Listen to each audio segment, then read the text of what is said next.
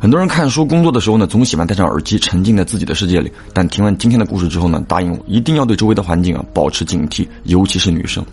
阿梅很小的时候，父母离异，高三那年，老妈焕发了人生的第二春。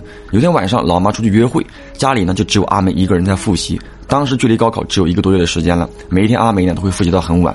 简单的介绍一下阿梅的卧室，她的书桌对着墙，正前方呢有一扇小窗户。当她坐在书桌前的时候，房门就在她的正后方，床在书桌和房门中间靠左侧的位置。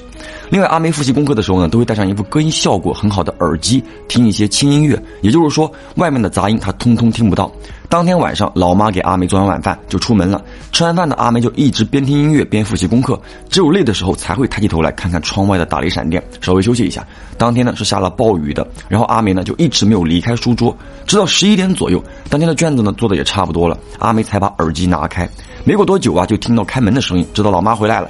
结果老妈刚打开家门，就立刻大吼：“阿梅，你在家干嘛呢？”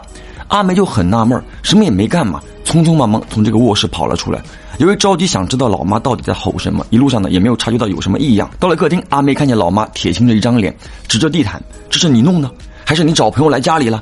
这个时候呢，阿梅才发现啊，地毯上全是泥巴脚印。阿明就解释啊，这些脚印跟自己没有关系，整个晚上他都坐在书桌前，几乎没有动过。然后老妈的脸呢，从愤怒转为疑惑，又从疑惑转为惊恐。母女二人啊，这才发现有陌生人闯进了家里。两个人呢就迅速寻找泥巴脚印的来历，很快呢追踪到后门。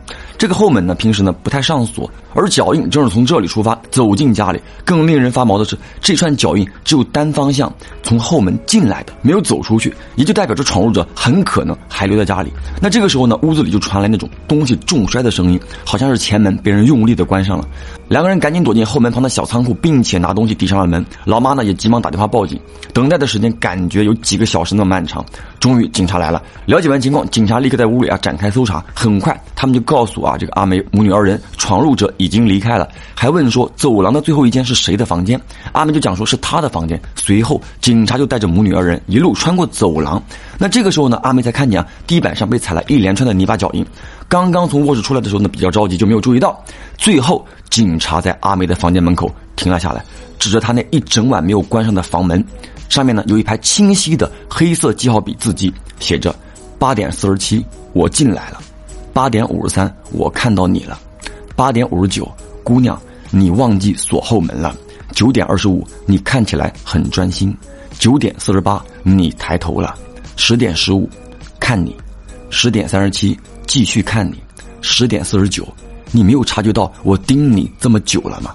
也就是说啊，将近两个小时的时间，这个闯入者就站在阿梅的卧室门口，一言不发的看着他。直到今天，阿梅还偶尔会想起那一晚留在门上的字。